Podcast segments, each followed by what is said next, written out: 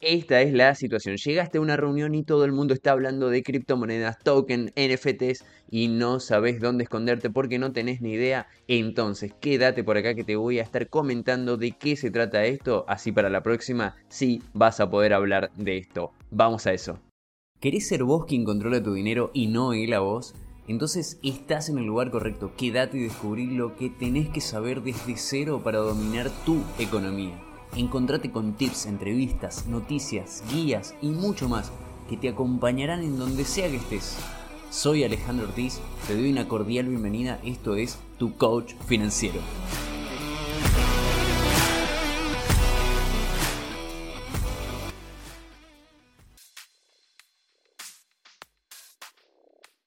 Así es, entonces te doy una cordial bienvenida al episodio número 13 y este es el episodio de la suerte.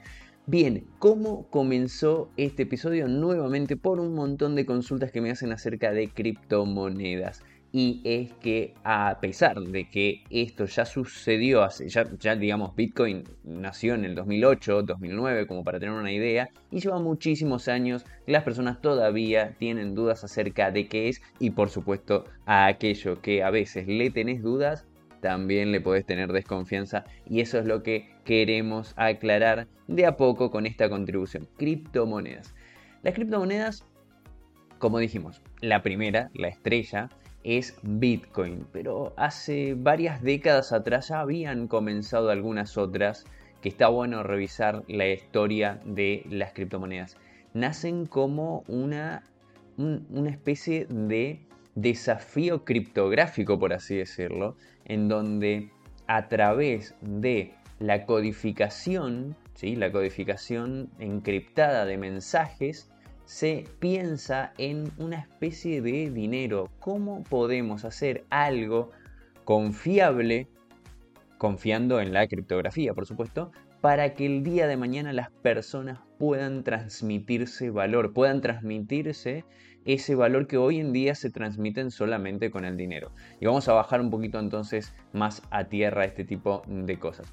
Una criptomoneda es un tipo de activo puramente digital, si lo vamos a definir formalmente, y sirve como intercambio de valores. Esto es lo que dijimos. Hoy en día, lo que hemos descubierto a nivel humanidad para intercambiar valor es el dinero. Entonces, si vemos actual, antiguamente lo que hacían las personas era el trueque. Por ejemplo, ¿sí? estamos hablando de miles de años atrás en donde a nivel cavernas descubrimos que queríamos intercambiar una cosa por otra y lo que sucedía era que veíamos aquello que más o menos valía, tenía un valor subjetivo e intercambiábamos una oveja por una cantidad de telas o un campo por otro campo con ciertos, ciertos bienes dentro y demás.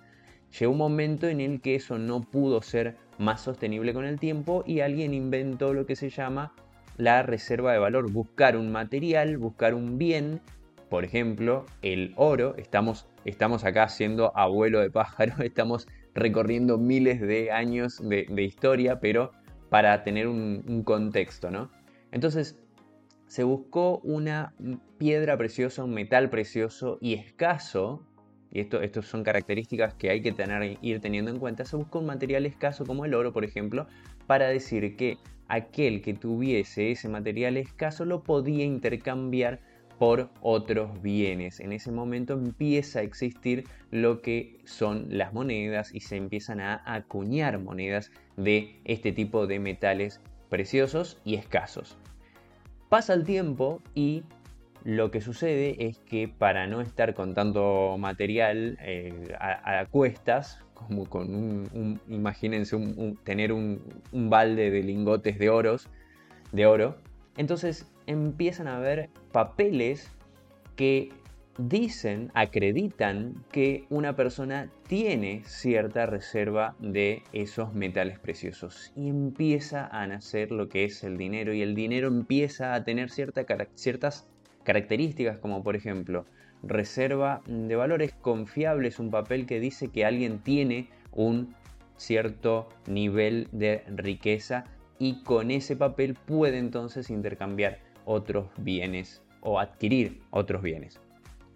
Ahora bien, ¿qué fue pasando a lo largo del tiempo? A lo largo del tiempo se fueron concentrando las emisiones de estos papeles. De hecho, hace un tiempo atrás existía lo que es el patrón oro, que quiere decir que cada papel verdaderamente estaba respaldado por una cantidad de oro que existía en un banco o en algunos bancos. Luego de la, guerra, de la Segunda Guerra Mundial se abandona este patrón oro y los bancos de todo el mundo empiezan a emitir estos papeles sin una correlatividad entre las piedras preciosas que habían antes y esos papeles. Entonces esos papeles empiezan a ser representantes, representativos de riqueza, pero ya no están sostenidos por alguna piedra preciosa, por así decirlo, en general. Entonces, acá tenemos una característica fundamental que viene a introducir o mejor dicho, a, ser disruptiva por el Bitcoin y por las criptomonedas en general. Y es que el dinero puede ser emitido por entidades y, y, de esa manera está centralizado. ¿Qué quiere decir? Entonces el Banco Mundial y los bancos de cada país tienen el control y tienen la posibilidad de emitir o no esos papeles de acuerdo a los avances o no de la economía. De ahí en adelante, por supuesto que sabemos lo que ha sucedido con el sistema capitalista y que la inflación en distintos niveles, en distintos países, empieza a ser algo que primero es, es, una característica del capitalismo, digamos, se, se tiene que tener inflación para que el sistema funcione, pero en muchos países empieza a ser un problema gravísimo. ahí es donde nace como concepto la idea de las criptomonedas. Y este seudónimo, porque no se sabe quién es la persona que realmente lo propone, sino que esto surgió en un blog, empieza a decir, ¿qué tal si, ¿sí? no sé si lo dijo así particularmente, pero habrá dicho algo así, ¿qué tal si lo que sucede es la emisión de un activo como si fuesen los papeles, comparándolo con la historia que acabamos de ver. ¿Qué, qué tal si emitimos algún activo, algo que sea, que, que reúna todas estas características del dinero, que sea intercambio de valor, que sea confiable y que lo puedan tener toda la humanidad, pero de manera descentralizada. ¿Qué quiere decir? Que no pase por entidades bancarias, que no pase por entes que tienen el control de hacer algo. Y esto, para entenderlo con un ejemplo, es muy sencillo. Hoy en día, si yo quiero enviar dinero a alguien, lo que hago es un depósito. Por ejemplo, si tengo el dinero en la mano, ah, voy hasta un, hasta un cajero, por ejemplo, deposito la plata ahí y eso va a una cuenta bancaria, por supuesto, ¿sí? Y desde esa cuenta bancaria se lo transfiero a otra persona. Entonces, ¿qué pasa? Para enviar dinero actualmente, lo que hago es confiar en un ente centralizado que confío que le va a dar el dinero a la, a la, otra persona. Por supuesto, esto está funcionando, pero de todas maneras pasa por un control y una emisión centralizada de los bancos. Lo que viene a proponer una criptomoneda es que pueda de manera digital pasarle dinero a otra persona sin que haya intermediarios ahí.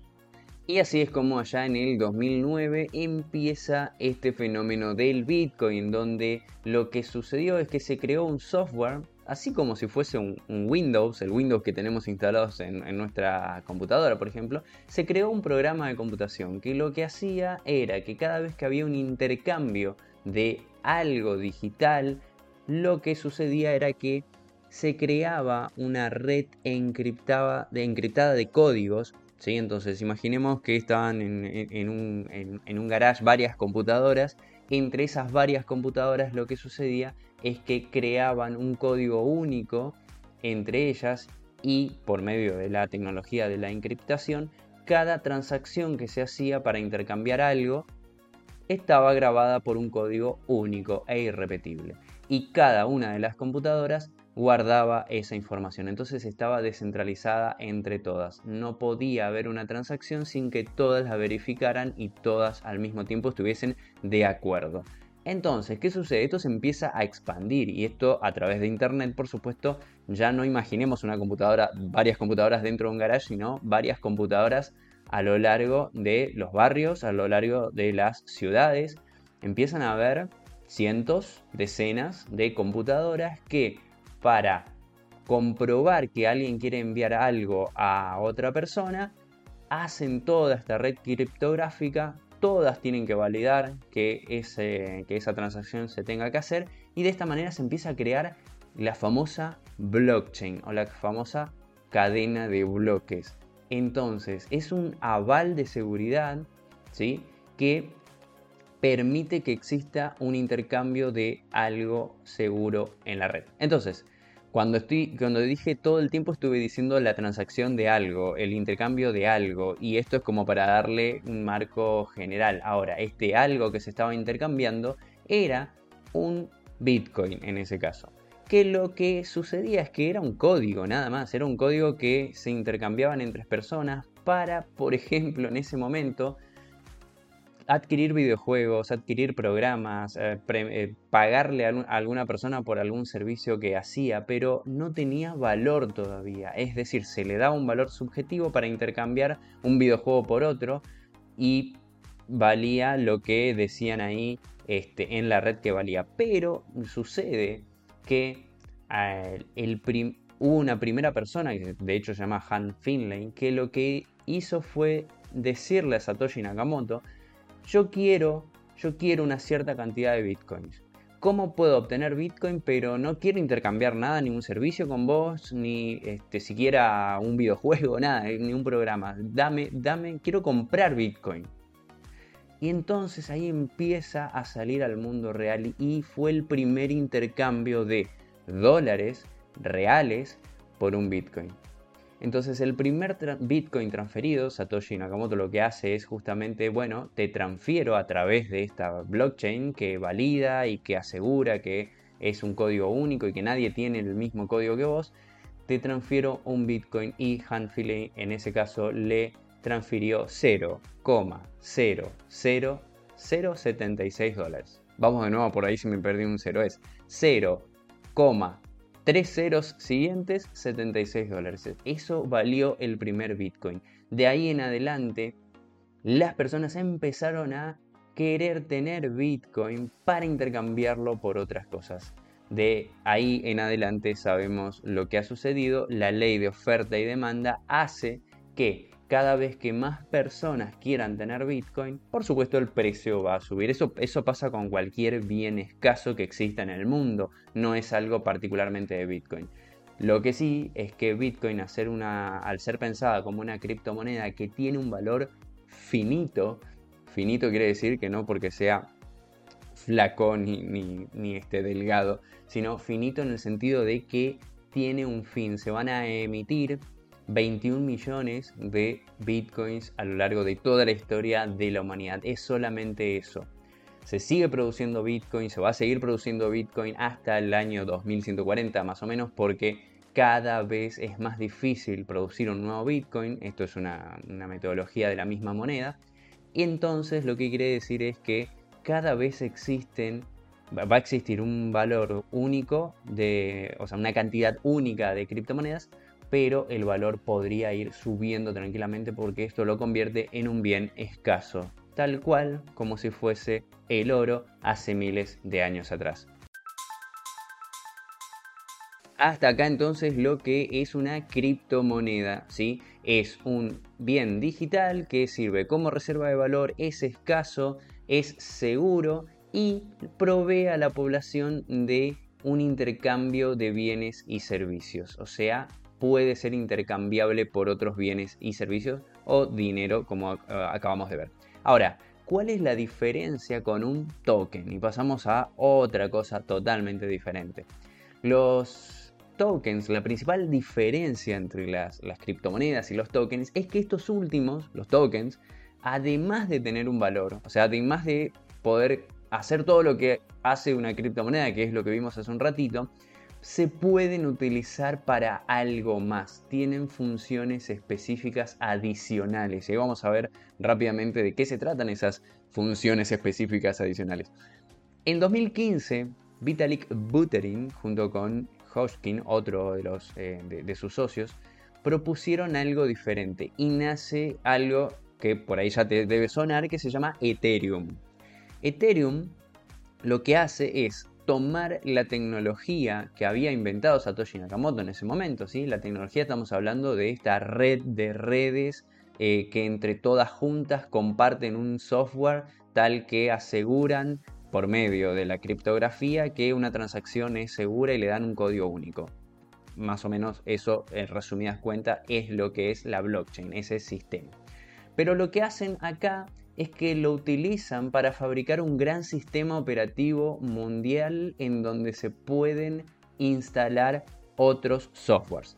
Y vamos con un ejemplo puntual de la vida real, así esto se entiende. Todos, todos tenemos, creo yo, eh, idea de qué es Microsoft Windows, que es un sistema operativo, ¿no? que viene en las computadoras y lo que uno hace es instalarle programas arriba de ese Windows. O sea, lo que hay de base en nuestra computadora cuando la abrimos, hoy en día es Windows. Y si nosotros tenemos ganas de jugar algún videojuego, tenemos ganas de escribir algo, tenemos ganas de editar video, de grabar un podcast, como, como estoy haciendo yo en este momento, lo que hacemos es buscar otros programas e instalarlos sobre Windows.